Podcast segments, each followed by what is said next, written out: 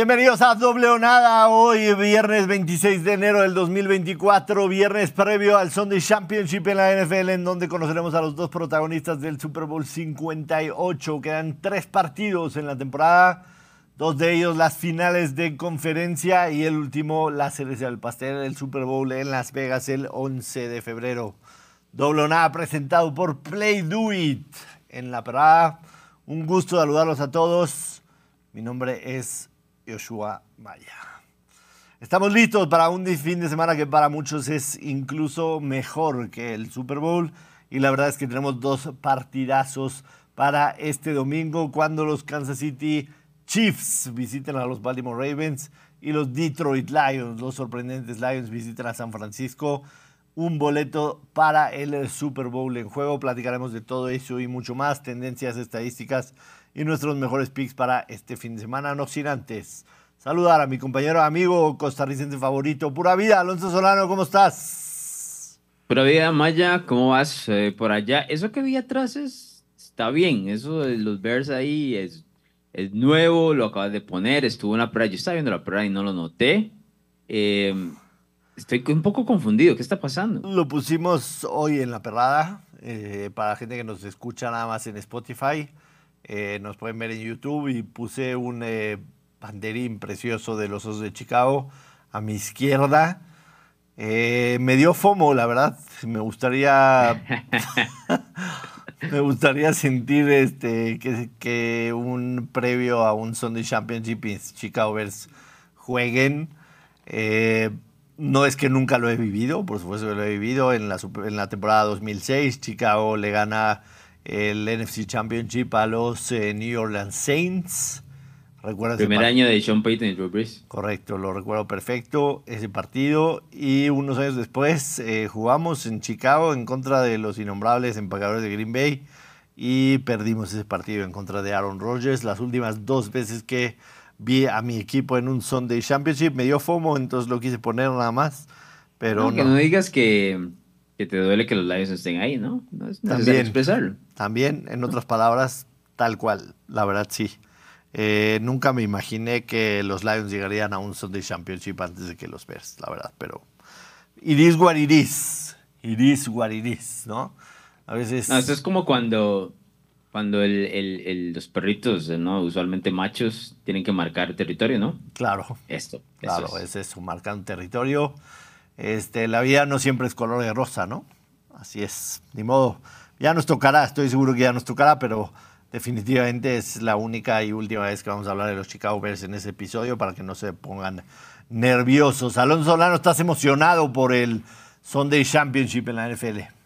Mi fin de semana favorito, la verdad, de todos. Eh, sobre el Super Bowl, sobre la ronda divisional, creo que te lo he comentado anteriormente. Me parece el fin de semana más complicado de, vencer.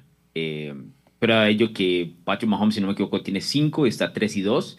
Y de no ganar el año anterior, eh, creo que fue contra Cincinnati, aquel juego polémico, recordarás, ¿no? Eh, se hubiese puesto 2 y 3, ¿no? Entonces es, es bastante complicado de, de, vencer este fin de semana. Siento que en su momento le costaba también mucho a Tom Brady, ¿no? A pesar de que llegó a 10 Super Bowls, eh, siempre se complica este fin de semana. Es mm. porque los equipos, en este caso, que están de locales, si no les empieza a salir bien las cosas, empiezan a sentir la presión del estadio, ¿no? Estás a un paso del Super Bowl. Empiezas a sobrepensar la posibilidad de llegar al partido que realmente quieres. No es el mismo escenario del Super Bowl. Has estado en los Super Bowl, Yoshua Maya. Este, nos gusta, es, un entretenimiento fantástico, pero aquí es de cepa, ¿no? Y especialmente con rivales que se conocen, particularmente en este partido de la AFC, ¿no? Jackson y Mahomes se han enfrentado cuatro veces. Eh, los Ravens sabían desde, desde el día uno, incluyendo cualquier otro equipo de la americana, que para pasar al Super Bowl hay que derribar al campeón. Y aquí estamos, ¿no? Por eso me parece que es el fin de semana que trae más historias, que genera más nerviosismo. Eh, por encima del anterior y por encima del que vamos a ver en dos semanas allá en Las Vegas. Totalmente de acuerdo. Además, para la afición es especial, ¿no? Sobre todo para los que juegan de local. Es básicamente tener el partido con el pase al Super Bowl en casa en donde normalmente ves un 95% de afición en tu estadio y se vive de una manera total y absolutamente diferente, ¿no? Tanto Baltimore como San Francisco van a ser una, una locura este fin de semana, tratando de apoyar a sus equipos para que lleguen al gran juego. Eh, los aficionados no siempre tienen la posibilidad de ir a un Super Bowl, ¿no? Es, es contar con 10 mil, 15 mil dólares para poder apoyar a tu equipo. Eh, no cualquiera los tiene, ni siquiera un, un americano promedio. Y, y, necesitas además un poquito de suerte también para ir. Eh. Entonces, este, este fin de semana, sin duda alguna, es especial. Yo sí tuve en algún momento en ese 2006 eh, la disyuntiva de irme al NFC Championship o esperarme a ver si Chicago llegaba al Super Bowl y decidí quizá ver a mi equipo en el Super Bowl por primera vez, pero si algún día me toca definitivamente para, para ver un, un partido de mi equipo en casa en un, en un championship, creo que debe ser una experiencia inigualable, aunque depende de que para que el recuerdo sea bonito, ganen el partido, ¿no? Porque si pierden. Bueno, eso, eso siempre va a estar atado a eso, ¿no? Independientemente de que la experiencia sea buena, obviamente si el resultado a tu favor es donde más lo vas a recordar. Yo estuve, estaba en un par de, de la conferencia americana, el que recuerdo particular es aquel Broncos Patriots del 2013.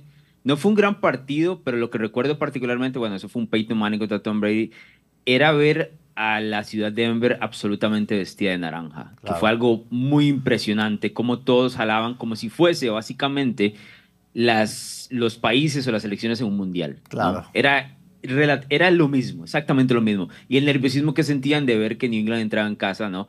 Y tenía la posibilidad de llegar a eso, pero obviamente se les dio ese partido, pero dos semanas después fueron arrastrados por Seattle. Sí, sí, tal cual en, en aquel Super Bowl en Nueva York, en donde simple y sencillamente al halftime estaba terminado ese partido, ¿no? Pero lo bailado en, en, ese AFC Championship, nadie te lo quita ni a ti ni a los aficionados de los Broncos de Denver. Alonso Solano, eh, antes de meternos a los partidos, eh, creo que vale la pena informar de eh, los pronósticos del clima para los juegos que van a suscitarse el domingo. a las 2 de la tarde, hora del centro de México, la visita de Kansas City a Baltimore. Se esperan temperaturas de 46 grados Fahrenheit, no está tan frío como la semana pasada, eh, están arriba de cero en, en, Celsius y probabilidad de lluvia del 60%, ¿no? Puede ser que caiga por ahí algunos chubascos de lluvia. Y ya para el partido entre Detroit y San Francisco, la verdad es que clima ideal, 72 grados Fahrenheit, que debe estar por ahí de los 20, 20, 19 grados Celsius, que es la temperatura en la que nosotros ponemos el aire acondicionado del coche, ¿no? Entonces, absolutamente fantástica. Y eh, cero posibilidad de lluvia, 3.4 millas por hora de viento, o sea, condiciones ideales absolutamente para el Detroit San Francisco. Así que en ese partido particularmente el clima no va a ser factor. Veremos qué tanta lluvia cae en Baltimore. La semana pasada sí, el clima en Baltimore no estaba nada agradable. Eh, mencionar eh, cómo abrieron las líneas, eh, abrieron Baltimore menos 3 el domingo por la noche y abrió también San Francisco 6 y medio. Ahorita vamos a repasar cómo están al momento. Así fue como abrieron y sí han tenido un poquito de movimiento, sobre todo en el tema de Detroit por el tema de Divo Samuel, que todavía no hay mucha claridad si va a jugar o no. ayer entrenó ligeramente, pero este sí, algunos dicen que es complicado, ¿no? Que todavía tiene dolor en ese hombro Divo Samuel y sin duda alguna es factor Divo Samuel para, para San Francisco. Ya daremos unos, unos este, detalles ahorita. Tengo eh, varios datitos de Alonso Solano, eh, te platico algunos de ellos. Eh, el primero, ¿no? Creo que sí, ya lo mencionamos muchas veces en la semana, pero Padre Mahomes como underdog, como no favorito, ha sido money in the pocket para los apostadores y también para su equipo. Mahomes cuando es underdog tiene marca de 8-3 straight up y 9-1-1 against the spread. Es este, definitivamente money in the pocket. Es la sexta vez apenas que Mahomes está favorito arriba de tres puntos. Primera vez desde el 2020 que precisamente enfrentaron a Baltimore y está 5 0 against the spread cuando el momio es arriba de tres puntos. Eh, y para los que la gente que le gusta meter teaser, en esos 11 partidos que Patrick Mahomes en su carrera ha sido underdog, está 11-0 con un teaser de 6 puntos. O sea, a pesar de ser underdog y tener por ahí una derrota grande spread, eh, normalmente de alguna u otra manera se las ingenia para mantener los partidos cerrados. Mahomes que llega a su sexto partido de campeonato consecutivo. Qué locura esos números cuando es favorito, ¿no? O sea, es prácticamente automático. Locura, locura absolutamente. No, y si te vas a jugar con, con Baltimore, vas a tener que ir en contra de la historia reciente de la carrera de Mahomes. que no debe ser un peso sencillo cargar el fin de semana, sabiendo que le tienes que apostar en contra a Mahomes y compañía, ¿no? Que esta puede ser la versión más débil de, de estos Chiefs, de acuerdo, pero aún así con su versión más débil fueron a Buffalo y, y ganaron el partido con claridad, ¿no? Totalmente. Eh, del tema de Detroit, eh, hemos hablado mucho esta temporada como Jared Goff y, Dan Campbell desde que con los, con los Lions against the spread han sido un buen equipo. Eh, ¿En dónde en la historia estaría una victoria de Detroit en San Francisco eh, en un partido de campeonato, ¿no? Desde el 2000. Eh, los Padres en 2002 ganaron estando más 10 en contra de los Steelers, ganaron 24-17. Los Ravens en el 2013 más 8 en contra de los Patriots, ganaron 28-13. En 2008 los Giants más 7 y medio en contra de los Packers, ganaron 23-20. Y en 2022 los Bengals más 7 en contra de los Chiefs, ganaron 27-24 en ese Super Bowl que llegó eh, Joe Burrow. Entonces ahí estaría, ¿no? Como la quinta mayor sorpresa en, eh, en un partido de campeonato desde el año. Vuélveme, vuélveme a repetir los, los que ganaron. O sea, Eh, no me digas el spread, solo dime quiénes, cuáles son los equipos. Patriotas en contra de, de Pittsburgh en 2002. Ajá. Los Ravens en Campeón contra. del Super Bowl, ¿eh? Sí. Los Ravens en contra de los Patriotas en 2013. Campeón del Super Bowl también. Correcto. Los Giants en contra de los Packers en 2008. Campeón del Super Bowl. Correcto. Y Cincinnati en contra de Kansas no. City. Ese Ese no. se quedó cerca, ¿no? Se Ese, quedó cerca ese nos dolió. Exactamente. Bueno. Entonces, estaría como la quinta sorpresa más grande, incluso la cuarta sorpresa más grande, si ese momio vuelve a subir a, a siete y medio. Eh, este. Momios de campeón más altos que han ganado el Super Bowl en los últimos 20 años. En 2017 los Eagles pagaban 40 a 1. En 2007 Claro. los Giants pagaban 30 a 1. Y abajito están los Lions que al principio de la temporada pagaban 22 a 1. O sea, sería, en caso de que llegaran a ganar el Super Bowl los Lions, sería la tercera sorpresa más grande de los últimos 20 años. Hablando de los Lions against the spread, están 13-6 against the spread esta temporada, 25-11 against the spread en las últimas dos temporadas, 36-17 against the spread desde que llegó Dan Campbell, ¿no? Han sido, la verdad, un equipo que definitivamente a los apostadores les ha dado muchas, muchas alegrías. El tema de Divo Samuel, que lo hablamos hace ratito, los 49ers tienen marca de 12-1 straight up y 10-3 against the spread cuando Divo Samuel empieza y termina el partido. Pero cuando Divo Samuel no juega o no termina el partido, están 1-4 straight up, la única victoria es la del sábado pasado, y 0-5 against the spread. Es clave que Divo Samuel esté en esa ofensiva, ¿no? Absolutamente. Absol- es- es- te, te abre muchos espacios, no solo eso, con, la, con el balón en las manos no hay otro jugador igual en esa ofensiva en general. Inclusive el mismo George Kittle, que es bastante imponente, pero sí te abre muchos, muchos espacios y le, das- le da precisamente un, o le quita peso en la ofensiva a Brandon Ayuk, pero le permite más libertad. Y eso, por supuesto, le da más opciones a Purdy para, para completar. Por cierto, hablando de ese partido, una pregunta rápida, antes de que me sigas con datos si tienes más. Si tienes que rankear a Jared Goff o a Brock Purdy, ¿cuál es el mejor mariscal de campo? Ya me puso cara de Elías que está en la en, el- en la cabina. Ah, qué buena pregunta. Qué buena pregunta. Purdy. Mira, con todo el dolor Fíjate, la de... voz de la conciencia que, me- que acabo de escuchar, bueno, no lo veo. Sí, es el productor. Eh, con todo el dolor de mi corazón, rankearía en este momento arriba a Jared Goff que a, a Brock Purdy. Eh, ¿Por qué con dolor? ¿Porque representa a los Lions nada más? Me caga Jared Goff desde toda la vida. Desde- Wow. me, lo enco- me lo encontré en Minnesota cuando era un donadie el güey. Este, Ah, Ah, te hizo algo, te hizo una cara o algo. sí, sí. Justo minutos antes había anunciado la NFL que iba a jugar los Rams en contra de los Chiefs en México. Un partido que al final no terminó sucediendo. jugó, ¿Recuerdas ese claro. Night? Y me acerqué con él, no estaba haciendo nada, nada, no lo interrumpí en nada. Eh, me acerqué con él con una grabadora y le, le pregunté, hola Jared, ¿me podrías dar tu opinión de que los Rams van a jugar, vas a jugar con los Rams en México la próxima temporada? Y las únicas palabras que me dijo, y me las repitió tres veces, not now. No ahorita. Si no ahorita, ¿cuándo, cabrón? ¿Qué quieres? ¿Que te hable a tu casa, pendejo, a preguntarte qué opinas? Nada más quería una opinión, que di algo. No, estoy emocionado de ir a México, no conozco algo. Not now, not now, not now. Ves cómo uno va investigando y se va, dar cuenta, se va dando cuenta de que la raíz es más personal que nada más verlo vestido de, de, de eso es todo. Sí, mira, voy, a poner... no me la habías contado, la verdad, creo que no me la No, esta no creo.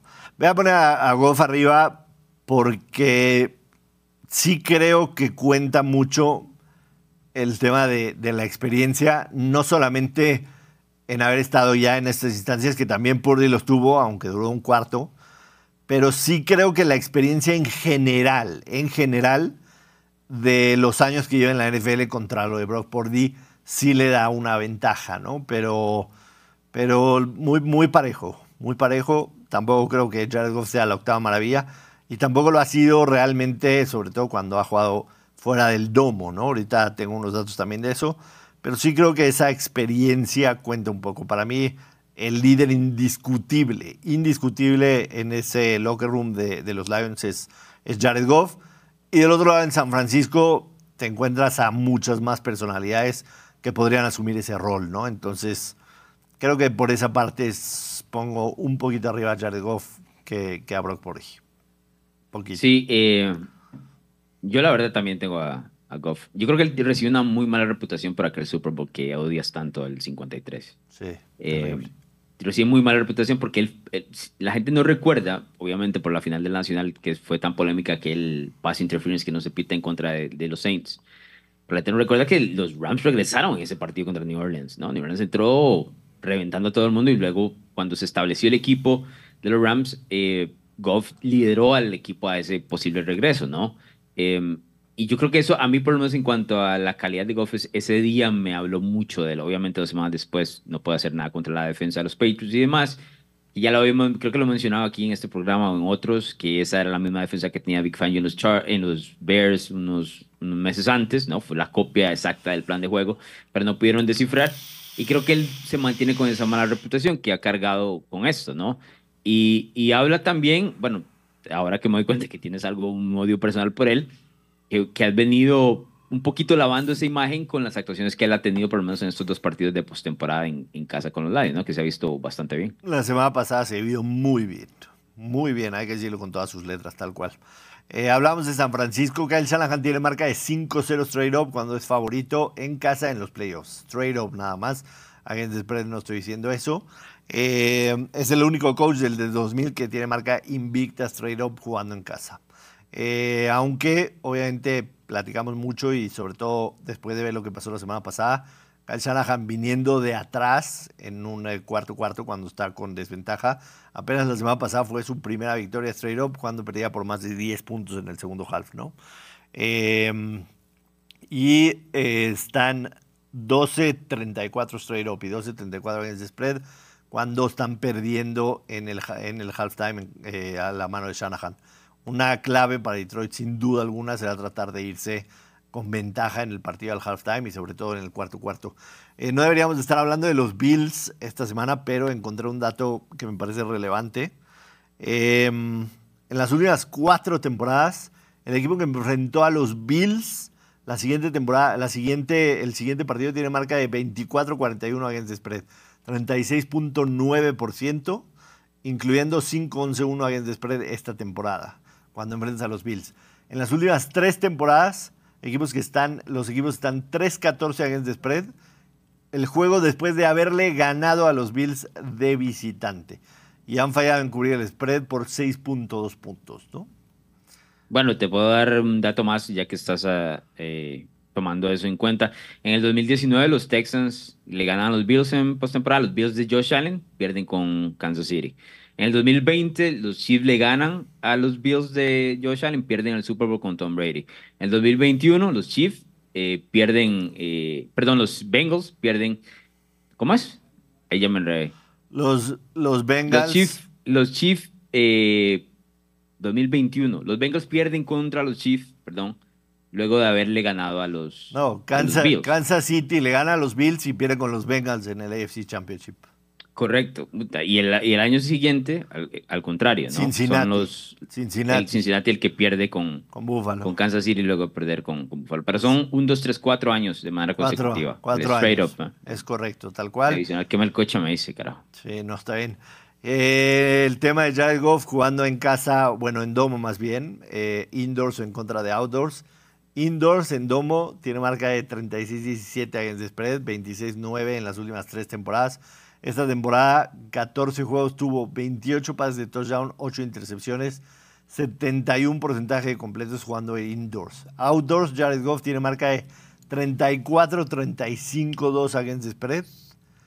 Eh, esta temporada, 5 pases de touchdown, 4 intercepciones y 63.6%. También el porcentaje de sack rate sube bastante entre uno y otro, ¿no? Entonces, considerar eso jugando golf de visitante. Vamos con los partidos, Alonso Solano. Empecemos con el primero de ellos. Dos de la tarde, hora del centro de México. Los Kansas City Chiefs visitan a los Baltimore Ravens. Los Ravens son favoritos por cuatro puntos. El over-under está en 44 y medio. El money line para Baltimore está en menos 200. Money line para Kansas City más 160. Ahí dice 44, pero en los últimos minutos subió a 44 y medio. Eh, Patrick Mahomes tiene marca de 3-1 en contra de Baltimore. Eh, la única derrota, un partidazo 36-35, ¿no? Que fue en la temporada del 2021. Vinieron de atrás los Baltimore Ravens para ganar ese partido, pero mayormente... Un fumble ahí de Mahomes al final, si no me equivoco. Correcto. Temprano en la, en la temporada. Mayormente le ha ido bien, aunque creo que tú y yo estaremos de acuerdo que este Baltimore es diferente al de los años pasados, ¿no?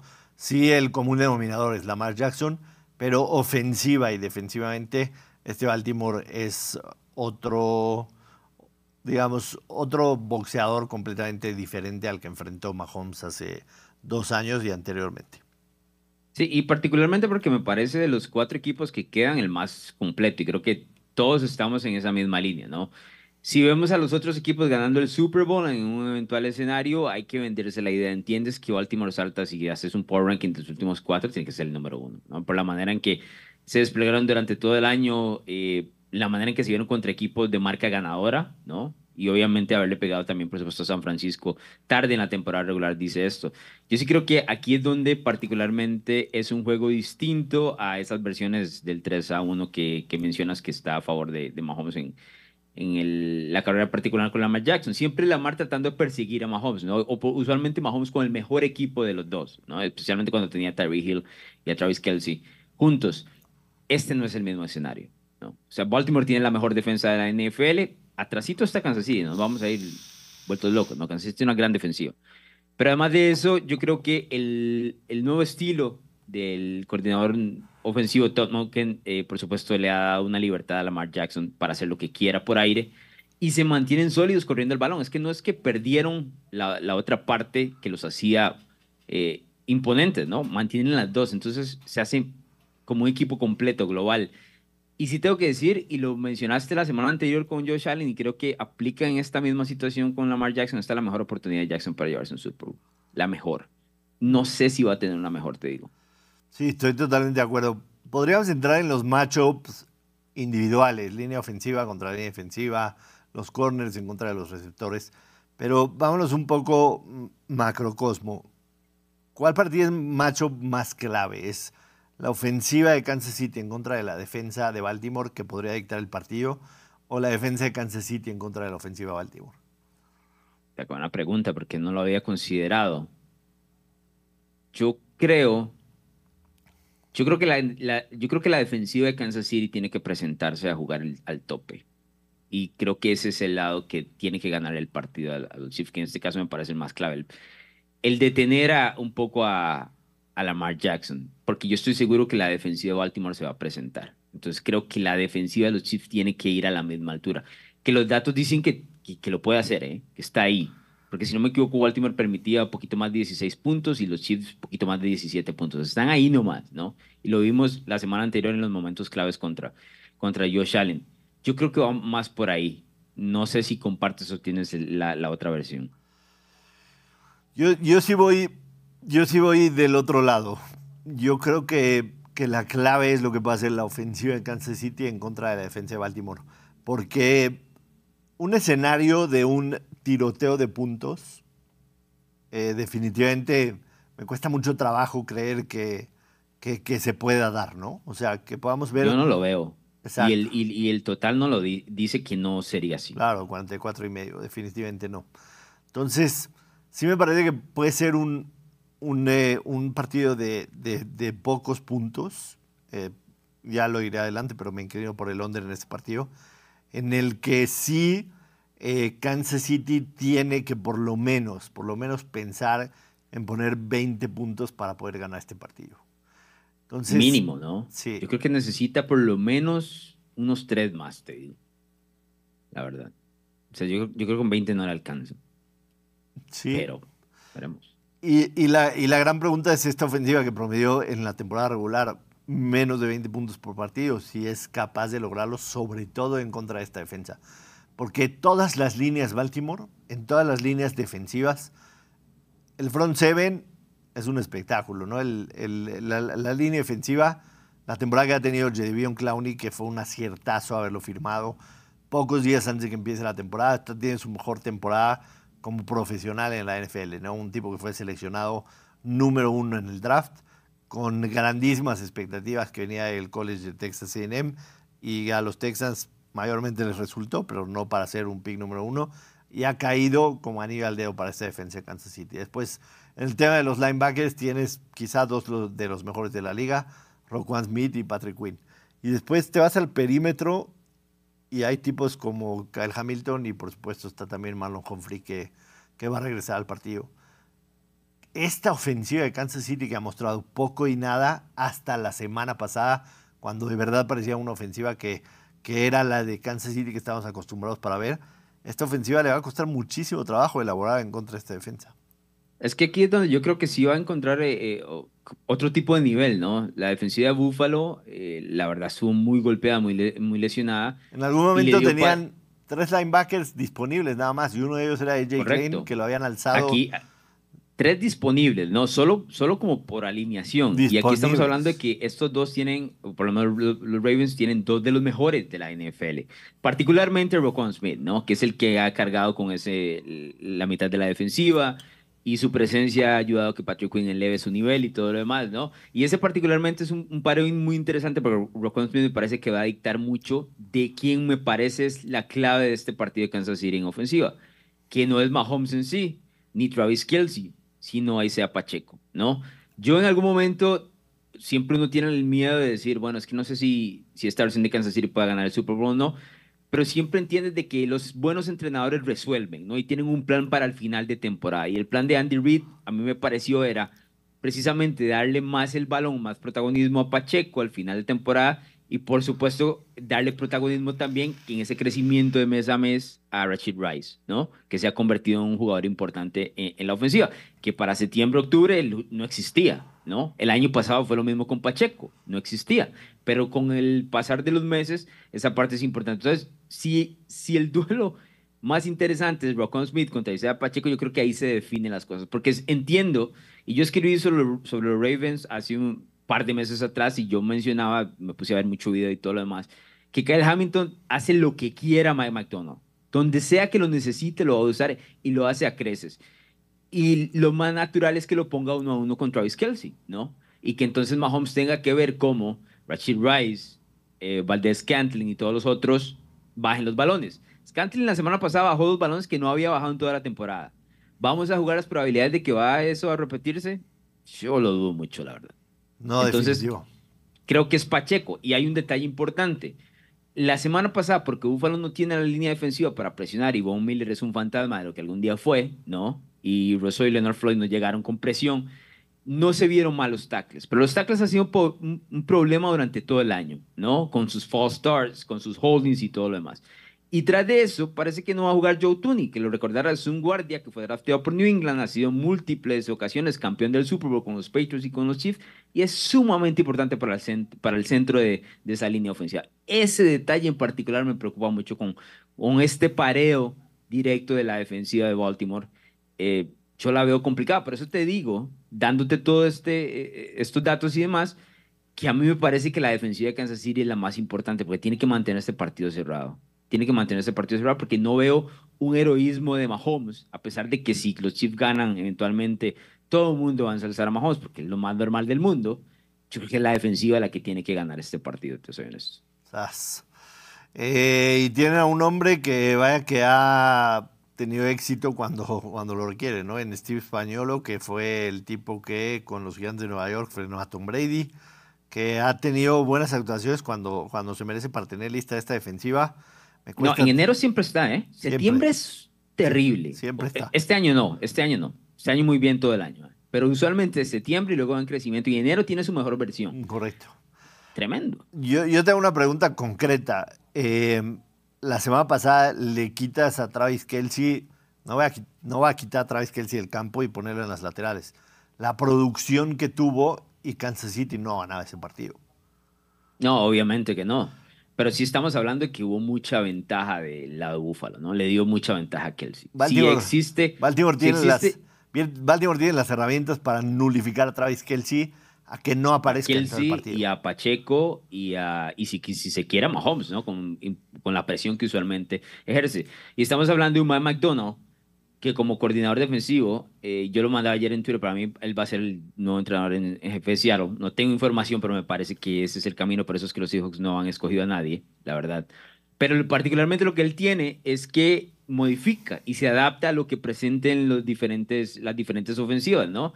Y le ganó el duelo fácilmente a Kyle Shanahan contra San Francisco. Le ganó el duelo fácilmente a Mike McDaniel. Se pegó un poquito más con McVay, le costó un poco más, pero usualmente tiene este hecho de que sabe eh, cómo atacar este tipo de ofensivas que son explosivas. Tal vez la de Kansas City no ha sido explosiva durante el año, pero obviamente temes a Mahomes. Yo le veo, eh, en ese escenario particular, yo veo que las dos defensas me parecen son superiores a las ofensivas. Y tomo en cuenta el lado de, de Lamar Jackson, que va a ser el MVP y todo lo que quiera. Yo igual le doy la palmadita en la espalda a la defensa de Kansas City, que merece para mí mucho respeto. Y por lo menos aquí lo hemos hablado de que si bien es cierto, los titulares están como Holmes, es esa unidad la más importante para mí los Chiefs este año. Sí, totalmente. Vaya que Baltimore tiene, tiene personal para nulificar por completo al que puede ser el mejor playmaker ofensivamente, que es Travis Kelsey, porque, como bien lo dices, acá el Hamilton lo pueden pegar a Travis Kelsey sin ningún problema. Pero Roquan Smith es un, es un linebacker que normalmente suele salir a cobertura y lo hace bastante bien, ¿no? Entonces, es muy poco valorado el, lo que llaman el off the ball, ¿no? Que es cubrir los espacios y demás. Usualmente se le da todos los, los créditos, por ejemplo, a Fred Warner, que obviamente es el mejor en esa posición y en, ese, y en esa situación particular, pero Rocco Smith lo hace muy bien. Y además es un tipo violentísimo, ¿no? Que impone absolutamente condiciones y, cómo se va a jugar el partido. Entonces, e, es, es, y yo sé que fueron tus Bears lo que lo enviaron, pero es que cayó de anillo al dedo. Anillo al dedo, claro. Perfecto. Por eso luego, luego Baltimore le pagó, ¿no? Y dijo, este güey tiene que ser el centro de mi defensa para los próximos años. Em, ¿Qué tan lejos te suena el partido de Baltimore-San Francisco en temporada regular? ¿Suena a que ya pasó hace mucho? Sí, ¿no? Diciembre se me hace como una vida atrás, la verdad. Pues fue la última vez que Baltimore jugó de visitante. Wow. Wow. O sea, de aquí al Super Bowl los veríamos así. O sea, no no han salido, no han salido de casa desde aquel partido que ya nos parece bastante lejos, ¿no? Sí, sí, se siente bastante lejos, la verdad. Y Baltimore ha recuperado jugadores y se siente igual de sólido que en ese momento, la verdad, para que te decir que no. Sí, tal cual. Tomando en cuenta todo esto que hemos hablado, este, ¿cuál sería tu pick? Eh, yo, en lo particular, me vería tentado para ir con Kansas City si esta línea llega a cuatro y medio. Si llega a cuatro y medio, y creo que de aquí al domingo podría pasar. Sobre todo cuando se confirme ya, digo, más, más, más confirmado, difícil, pero ya cuando se diga Mark Andrews no está en el injury report y Hamilton va a jugar y el resto, o sea, sí creo que, que ese Kansas City más cuatro y medio podría llegar en algún momento. Tomemos en cuenta, por supuesto, el tema de Patrick Mahomes siendo underdog, que la semana pasada los dos nos fuimos con Buffalo y de alguna otra manera encontraron la forma de ganar dando su mejor partido de la temporada. Pero la verdad, para mí, el tema del spread está en el límite. Me cuesta muchísimo trabajo creer que Kansas City gane el partido. Pero tienen a Mahomes ahí para hacerlo un partido. Ah, es que siempre esa es la discusión con él, ¿no? Así era el de año alguna, pasado en el Super Bowl. De alguna manera se hace un partido parejo, ¿no? Encuentra, se escapa corriendo, sale de la bolsa, un pase que no te puedes imaginar, etcétera. Encuentra las maneras. Y por supuesto tiene Andy Reid en las, en las laterales y tiene a Españolo, que pensamos va a ser una opción. Pero pero no le metería a Kansas City si no lo veo en cuatro y medio, te soy muy sincero. Creo que este partido puede ser más cerrado de lo que en el papel y todo lo platicamos eh, pinta, porque sí, de los dos lados del balón, Baltimore es definitivamente mejor. Eh, pero sí voy a dar un pick de ese partido y para mí es el under de 44 y medio. Sinceramente, creo que va a ser un partido de muy pocos puntos. ¿Has visto cómo durante todo el año, bueno, yo obviamente en, los picks estuve tratando de escalar, ¿no? Para tener un récord relativamente decente, porque la verdad es que la temporada fue mala para mí en cuanto a las elecciones. Y la semana pasada ya estábamos en positivo y estaba todo bien. Obviamente nos fue el carajo y ¡pum! De vuelta a, punto 500, ¿no? El clásico push, pierdes el jugo contra la casa de apuestas y todo lo demás. Yo creo, Maya, que este partido va a ser push, te soy honesto con esos cuatro puntos. Yo creo que termina 24-20, gana Baltimore. Yo creo que termina 24-20 Baltimore. Y se da el under, como lo mencionas, porque sí creo que se va a dar el under. Y creo que termina ahí justo, porque está bien cerrado, la verdad. Sí, tiene toda la cara. Tiene toda la cara, definitivamente. Por eso te digo, ese medio punto me haría irme con Kansas City, ¿no? Tomar los puntos. Pero definitivamente creo que la mejor jugada es el, es el under en este partido. No, y viene, viene ese medio punto también del total, que lo mencionaste en, las pantallas, estaba, si no me equivoco, en 44, ahora te da medio punto, hay que tomarlo. Correcto, correcto. Sí, en este instante en Blade It, en el momento que estamos grabando, está a 44 y medio, menos 113, y para mí en este partido esa sería la jugada, definitivamente. Sí, estoy de acuerdo. Yo, yo voy por ahí.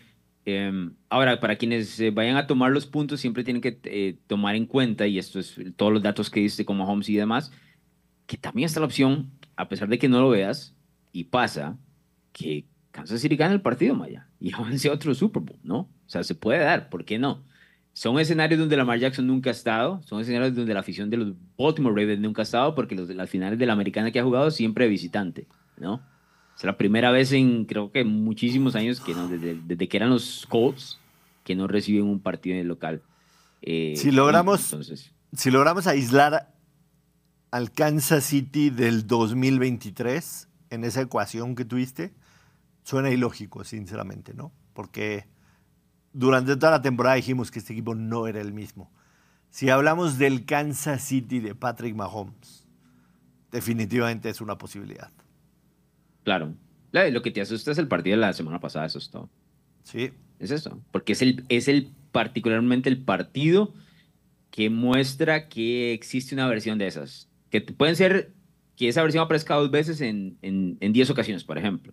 Pero bueno, apareció en el momento ideal en la ronda divisional. Yo voy a mantener que para mí Buffalo en defensiva ayudó mucho, la verdad. Ayudó muchísimo a que esos Chiefs aparecieran. Eh, y yo creo que la versión de los Chiefs total del 2023 no debería competir con los Ravens. Por lo menos los Ravens deberían ganar y avanzar hacia el Super Bowl, la verdad. De acuerdo. Bueno. Desde la temporada 2015, los locales, los locales en el Championship, en el Sunday Championship están 4-12 against the spread desde la temporada 2015 y no se han ido 2-0 against the spread desde el 2014. O sea, los dos locales favoritos. No se han ido 2-0, o sea, en este caso sería Baltimore y San Francisco desde el 2014. o sea, uno, uno debería caer, se supone. Por lo, menos, por lo menos contra el spread, sí. Contra el spread. ¿Y en straight up lo tienes ahí? Me lo acabas de decir, creo. Sí, 21-6 straight up. 21-6 straight up. No, entonces sí ah. avanzan los favoritos usualmente. 21-6, correcto.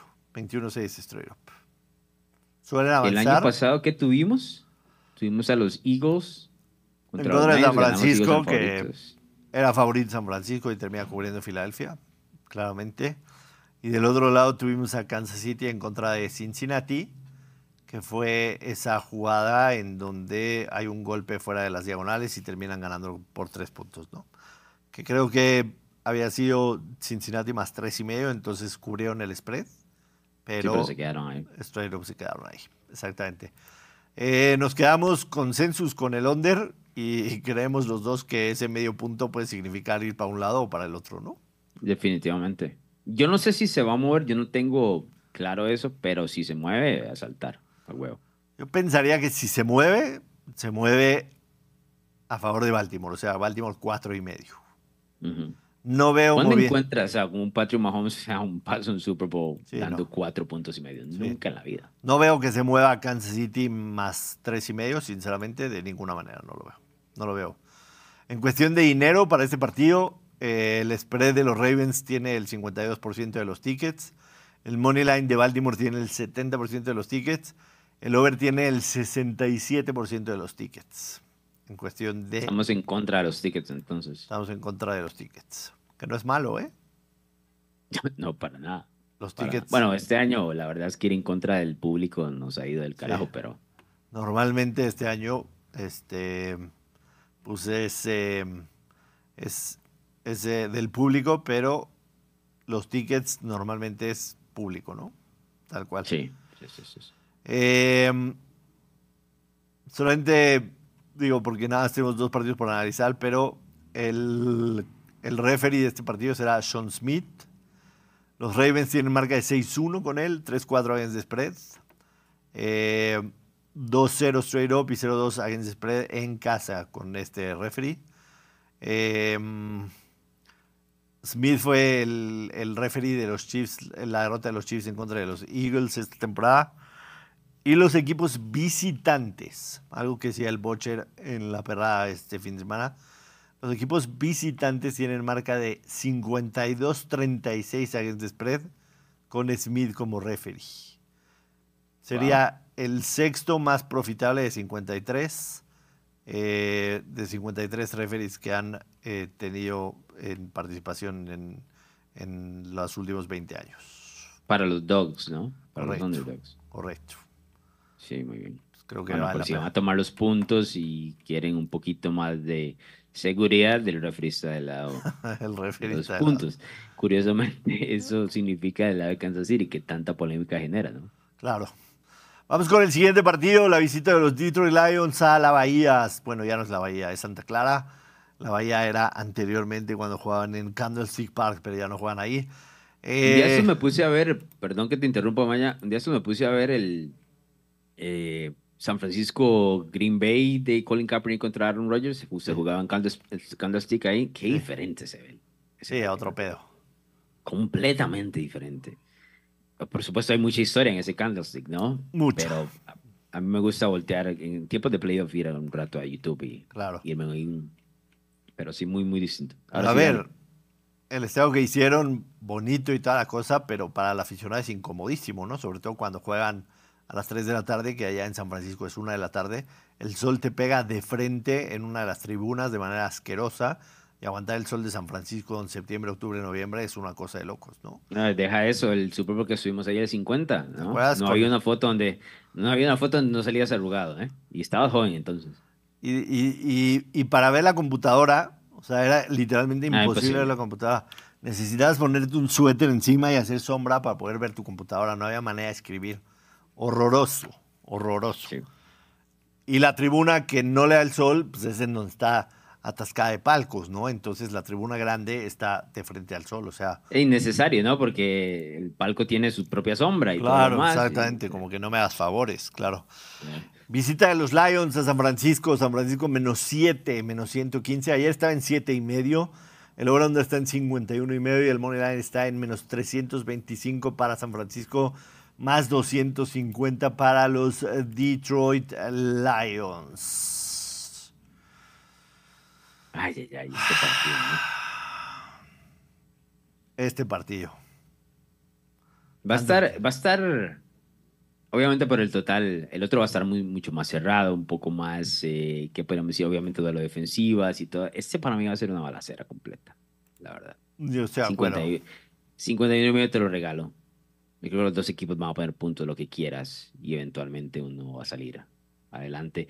Eh, sus ofensivas son superiores a la defensiva que va a enfrentar y eso incluye la ofensiva de los Lions de Ben Johnson contra esa defensiva de San Francisco, que se ha vuelto un poquito de mito, ¿eh? Porque tiene muy buenos nombres, pero no, no da el rendimiento esperado, especialmente la línea defensiva, ¿no? Se le pagó a Nick Bosa, ellos uno de mis jugadores favoritos, y este año, olvídate, no ha llegado a casa. Chase Young desapercibido por completo, o sea... No, Chase Young no existe. cuando te das cuenta que Chase Young es una mentira. Cuando te das cuenta que Chase Young está en la cancha es por esas rastas que le llegan hasta la cola güeras, ¿no? O sea, por, por, por eso te das cuenta porque literalmente ha tenido 0.0 efecto desde que llegó a San Francisco a media temporada.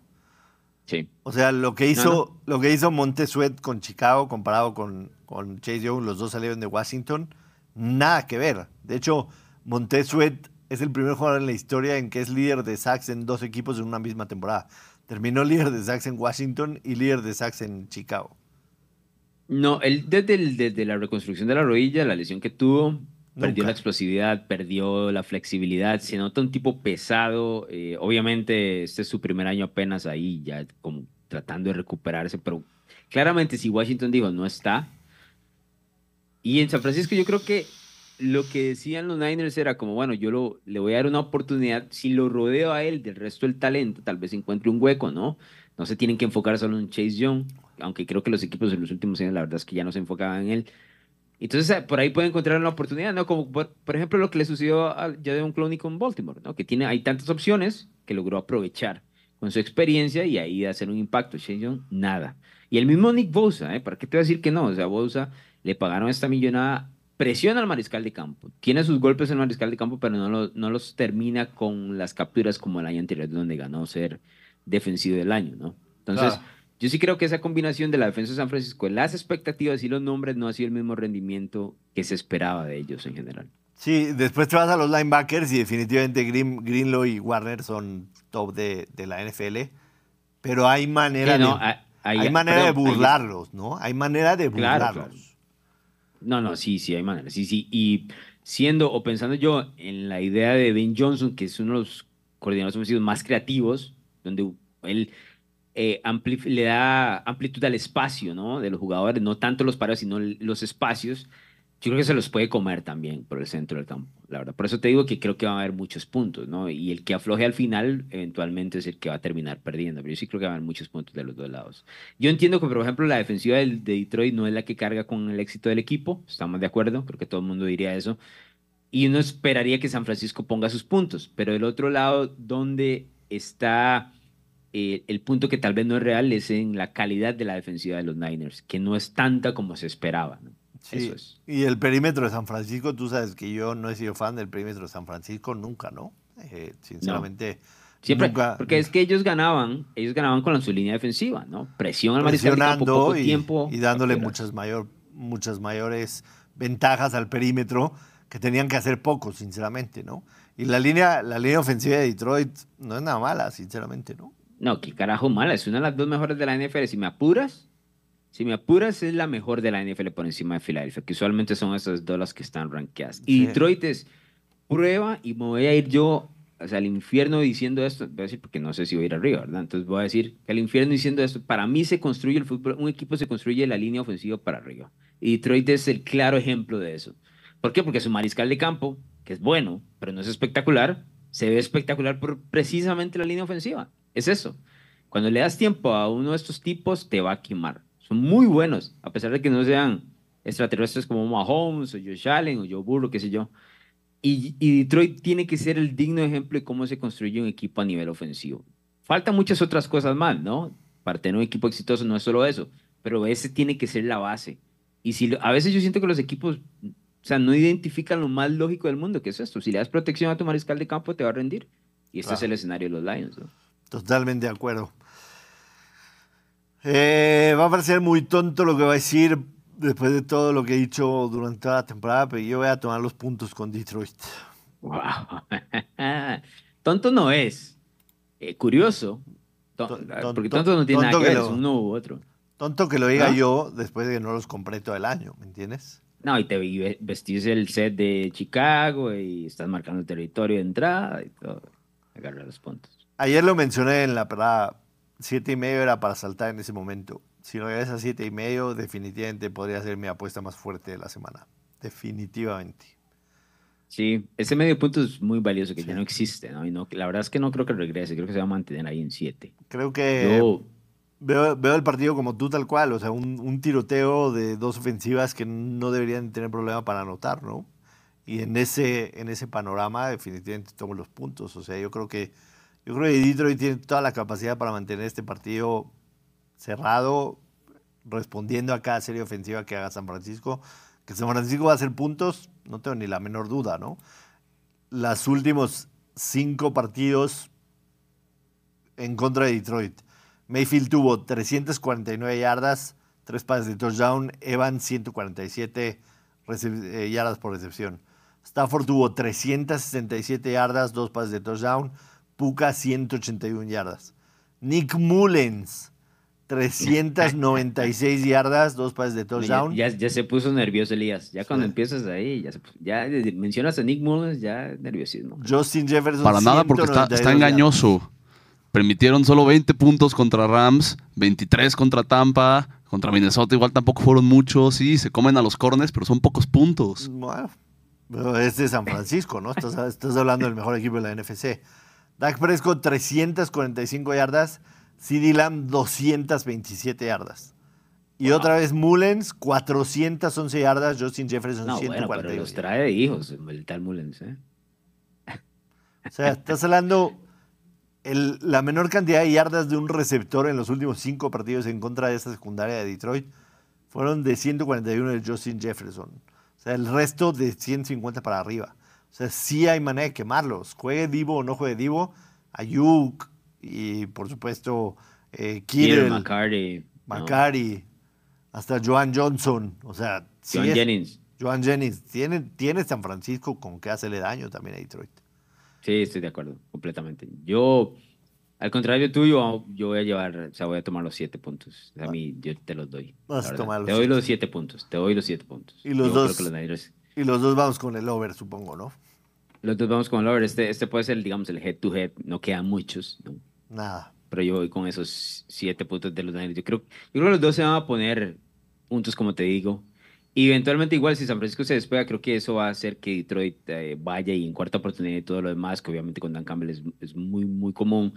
Y va a poner sus puntos. Yo creo que al final, en el último cuarto, donde San Francisco puede eh, poner un par de drives que eh, ¿Viste cómo la semana pasada eh, los Lions estuvieron 14 puntos arriba, si no me equivoco, y luego vino Tampa y puso 7 al final, pero ya el partido prácticamente se sentía definido.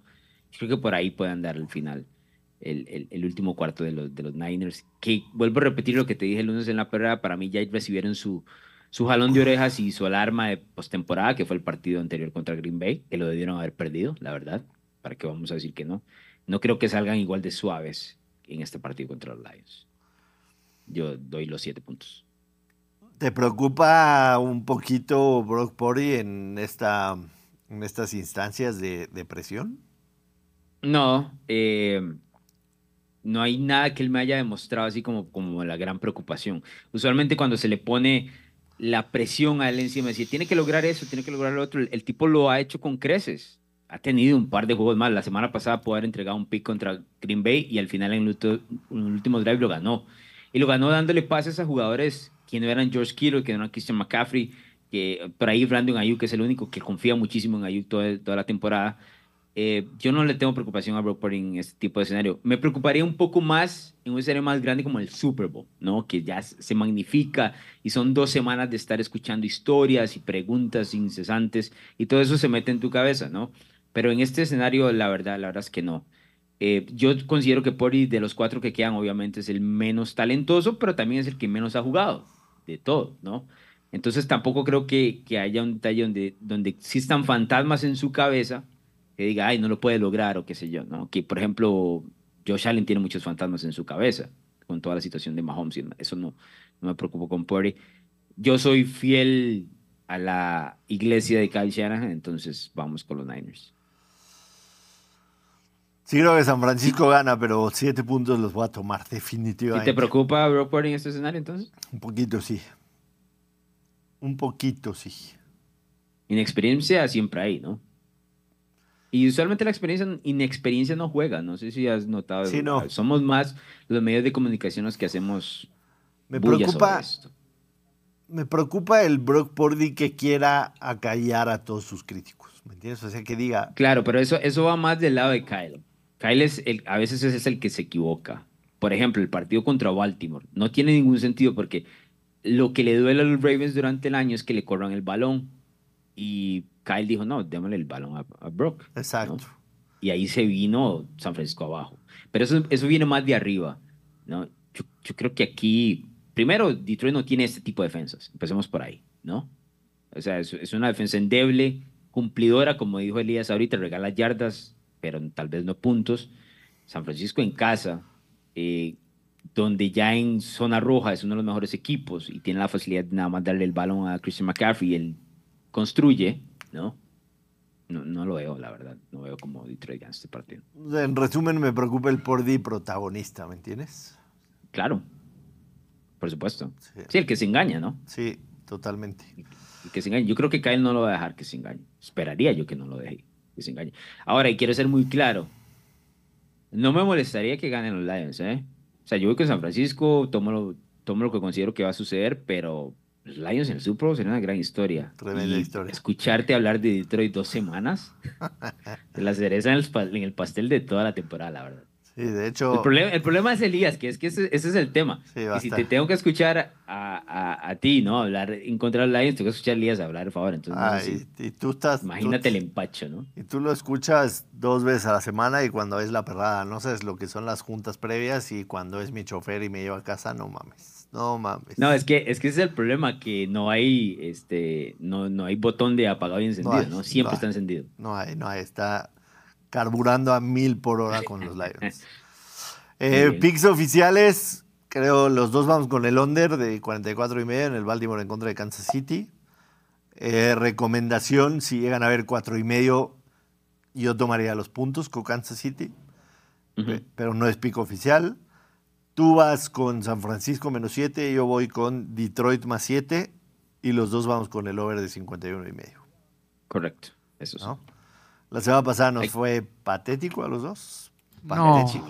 No. Eso es, vuelvo a escuchar la voz de la conciencia, ¿por qué? Siempre, o sea, siempre hay grafiquito cuando nos va de la chingada, ¿eh? Sí. Pero cuando a Alonso le ha ido bien en el año, nunca Ay. hay nada. Pero es bueno, algo personal contigo del productor. Eh, lo, te- lo tengo claro, lo tengo claro.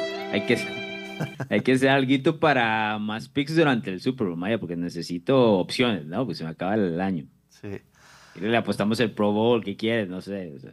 sí, hay que dar más picks. A ver si para el Super Bowl metemos este con algunas props de jugadores y así. Eh, Ya, dale el under, el under al himno de una vez. o sea. ¿al- ¿El under al himno? Claro, claro, el under. Créeme. Es El- Riva. Ri- ¿Conoces a Riva, no? La verdad no, ya sabes que yo soy neófito en cuestión de música.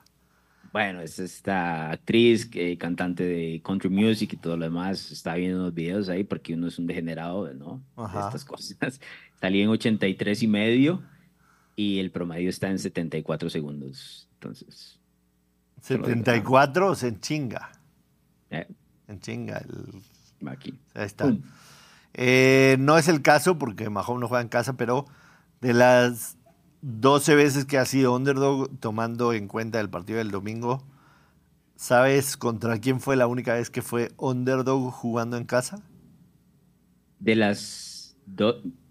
Underdog jugando en casa. En, O sea, pos- en postemporada, ¿me estás diciendo? No, no, no. Mahomes con el partido del domingo va a ser su doceava vez como underdog desde que llegó a la NFL. Pero de esas 12 veces, solamente una fue en casa. Underdog en casa. Mm. Lo lógico sería con Tom Brady, pero no creo que haya sido contra New England. Fue contra Buffalo en 2000 2022 Sí, y Kansas Dios City sabe. ganó ese partido. 24-20. 24. En el 2022. Sí. Wow. Sí, con Josh Allen usualmente, como son estos balazos, ¿no? Y como hay, quieras o no, están, creo que son 3 y 3 en total. Obviamente todos los ha ganado los Chiefs en playoff. Pero yo, yo mantengo que Buffalo no le tiene miedo a Kansas City. Lo que pasa es que le faltan recursos a Allen, pero miedo no le tiene. Sí, no, claro. Es el, es el equipo que realmente va y le, se pega uno el otro, lo que pasa es que siempre termina al lado equivocado. Totalmente. Pues bueno, eh, ambos creemos que el Super Bowl 58 será los Ravens de Baltimore en contra de los San Francisco 49ers. Ya lo había dicho el loguito de la NFL, ¿no? Tal y como lo dijo el loguito de la NFL, que por tercer año consecutivo se daría esa casualidad o causalidad, como usted lo quiera ver y de acuerdo ya a cerramos, porque aquí necesito un minuto de tu tiempo. Dale, no, no hemos cerrado. ¿Cómo va a ser que el 2024 nos va a encontrar sin Bill Belichick dirigiendo un equipo? Ah, yo también quería preguntarte esto. Yo también. Se Ay, quedó, chingados. se quedó sin silla el, el, Wow. el con- Esa no la tenía el yo. monje. Esa no la tenía yo y no la tenía él tampoco. A ver, Esa no la estamos de acuerdo que él apostó todo en básicamente tomar en cuenta a los Falcons como el único equipo. O sea, no tuvo 100%. más entrevistas, ¿no? Entonces, su apuesta es, yo quiero este equipo porque veo que tiene algo donde yo puedo construir. O sea, Sí, y también creo que el dueño, el dueño le atraía mucho, la verdad. Sí, exactamente. Un, un tipo que podría tener muchas similitudes con Kraft, ¿no? Correcto. Podría tener muchas similitudes. Algo no fue bien ahí. Algo no fue Las bien. entrevistas. En las entrevistas. Dos entrevistas tuvo con Atlanta y algo no fue bien. No se entrevistó con otros equipos. Puso todas sus fichas al, al negro, en este caso. Y. Me refiero al negro por el uniforme de los Atlanta Falcons. ¿sí, Yo no? lo tengo claro, Sí. pero yo vivo por esas, por, Sí. yo vivo por esas. Y se va No sé, no sé si grabando, pero yo, la verdad es que no, puedo, no me puedo contener. ¿Qué te voy a decir? Se va a quedar, se va a quedar sin silla Bill Belichick. Y te voy a ser muy sincero, ¿eh? Yo no sé si vuelvo a dirigir la NFL. Siempre anda. Yo sabía que eso me iba a salir de tu boca. Estaba seguro que ibas a decir eso. Yo no los veo dirigiendo en la NFL esperando un año más y después volver a este proceso de entrevistarse. Para él entrevistarse debe ser que él mismo lo considere una falta de respeto. Por supuesto, y creo que su misma actitud ante eso hizo que Claro, no lo consideraran, que no le dieran el trabajo, ¿no? claro. O Porque sea, su me- actitud, su actitud, yo me la quiero suponer, no estuve ahí, obviamente Obvio. hay reportes y todo eso, pero sí me la quiero suponer como su actitud, güey, soy Bill Belichick, ya viste lo que construí, ¿no? Sí, pero, pero dime, dime cómo vas a ser el ¿Cuál es Bill? Belichick. Mm. Exactamente, ¿cómo va a ser el Bill Belichick que vimos con Tom Brady y no el Bill Belichick que vimos con Mac Jones? Porque le pudieron haber dicho a Bill Belichick, aquí al lado está el quarterback room, y en ese quarterback room encuentras a Heineken y a Reader. Qué ganas, ¿no? Qué ganas. A mí lo que me llamó la atención de esto, y sí voy atado a que obviamente tuvo que haber tenido una muy mala entrevista y que su plan, tal vez eh, su ego se metió ahí, que ya lo hemos dicho, es, es enorme, ¿no? Y más que conocido. Es que si nota la ironía de esto, que Atlanta elige Maya a un entrenador en jefe de corte defensivo. Raheem Morris. Raheem Morris es un de corte defensivo, porque una cosa, otra cosa es que digas, bueno, no, es que quiero cambiarle, darle vuelta a esto y quiero una mente brillante a estas nuevas jóvenes que tienen, qué sé yo, estilo Ben Johnson, ¿no? De estos, Mike McDaniel, Sean McBaker, Shannon, entonces voy por ese rumbo. Pero no, esto es otra cosa. Si bien es cierto, es, es, viene de- de- del, del árbol de Kyle y todo lo demás, ¿no? Porque son ese eh, staff de coche de Washington en el 2003 y todo lo demás, sigue siendo un coordinador defensivo. ¿Cuál es el lado que domina Bill Belichick? man? Es un golpe. No hay, es no un hay golpe nadie a- mejor que Belichick en ese lado. Es un golpe al ego, al corazón, al prestigio, a la historia, durísimo, durísimo. Es un- Demasiado. por es eso te digo, demasiado para, para mí, para mí esto es un knockout y el tipo no va, no va, no va a volver a dirigir en la NFL. Tengo una teoría, tal vez una teoría, una pregunta. Voy a hacer eh, una tipo conspiración, voy a ser muy irresponsable en lo que voy a decir. Y, y quiero aclararlo desde ya. Estoy siendo muy irresponsable, pero te quiero preguntar porque aquí hablamos de lo que sea, como, como usualmente lo hacemos.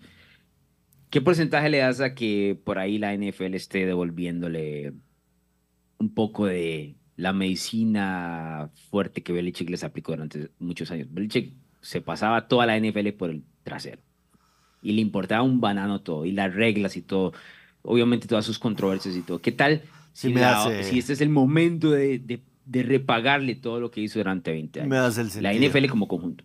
Sí. Los dueños, este, lo que se habla. Eh, lo- espe- especialmente los dueños. Lo que se habla. especialmente los dueños. Lo que se habla en el pasillo, su actitud, su prepotencia. Eso, eso. Me hace todo el sentido. Definitivamente me hace el sentido. Totalmente. Es una locura. Yo no estaba esperando eso. Bueno, y, y obviamente dejarlo de lado significa que él no alcance el récord de Don Shula, ¿no? Claro. Y eso le tiene que doler en el alma, carajo. Que para eso. Porque él no estaba esperando Para eso, y nada más para eso regresaría. O sea, no regresaría Ah, 100%. pensando en No, no, quiero no, otro anillo. Ese era su objetivo. el- ese es todo el objetivo. Eso es todo el objetivo de, de él. Por eso cuando él sale de New England, yo creo que él piensa, bueno, yo voy a tener algún tipo de oferta, ¿no? Está bien, no voy a tener cinco o seis, tener dos, tres. Y en una de esas decido, dos años logró las- los triunfos, paso a Don Shula, me puedo retirar. Si quisiese, puedo seguir ahí recolectando victorias y demás, pero no importa, lo logro. Pero donde te digo que tal vez no una conspiración, pero decir que la NFL le está pagando vuelta y sus dueños, es decir, está bien, este carajo hizo todo esto durante 20 años en contra de la liga y todo lo demás, ¿qué es lo que él valora más que cualquier otra cosa en este momento? Me hace todo el, el récord de sentido. Don Shula. Todo el sentido. ¿No? Todo el sentido de que se la estén cobrando, definitivamente. Y si te Eh, digo algo, para mí, él no valoró que no iba a tener tanto mercado. De otra manera, estoy seguro que hubiese estado dispuesto a medio arreglar las cosas en New England. Si hubiese sabido que esto era lo que le esperaba, ¿no? Eso de, bueno, ponme otro gerente general, qué sé yo. Yo sé que los Patriots ya tenían un, un proyecto de sucesión, ¿no? obviamente con Gerald May y todo lo demás. Pero algo hubiese tratado de solucionar, porque, carajo, quedarse sin el mejor entrenador de la historia, Maya, quiera sí o no, por lo menos en la discusión, quedarse sin la posibilidad de entrenar, sin opciones, es- es- o sea, yo no lo tenía, te digo, no lo tenía en el, en- en- en el bingo, por así decirlo. ¿no? De acuerdo, totalmente. 49 temporadas seguidas, seguidas, ha sido coach, ya sea asistente, coordinador, coach, head coach. Creo que va desde los, tarde en los 70, ¿no? ¿Sí? Si no me equivoco, sí, Sí. porque él era asistente de los No tarde, o algo así. temprano en los 70s. Temprano, imagínate. O sea, hasta ha sido toda la vida de Bill Belichick, toda la vida. Desde el 74. Desde el 74 ha estado como coach en algún trabajo en la NFL. Y Ininterrumpido. no, ni, si- ni siquiera pude ir, qué sé yo, se va a dar un año sabático y, y se va un añito a, no sé, a pasar a la- en las laterales de Alabama. Ya ni siquiera puede hacer eso. Ajá. Que Saban ni está. Que habrá un podcast con Wow. Nick Saban. Qué loco. Sí, tremendo. Puedo creerlo, la verdad. Alonso Solano, muchísimas gracias. Eh, nos vemos el lunes en la prueba para platicar de todo lo que ha dejado el Sunday Championship en la NFL y ya con los equipos listos para el Super Bowl. A toda la gente que se conectó, muchas gracias. No se olviden suscribirse al canal y activar notificaciones para cuando este, subamos algún video. Eh, que sea un gran fin de semana. Ojalá que sea a la altura de las expectativas, Alonso.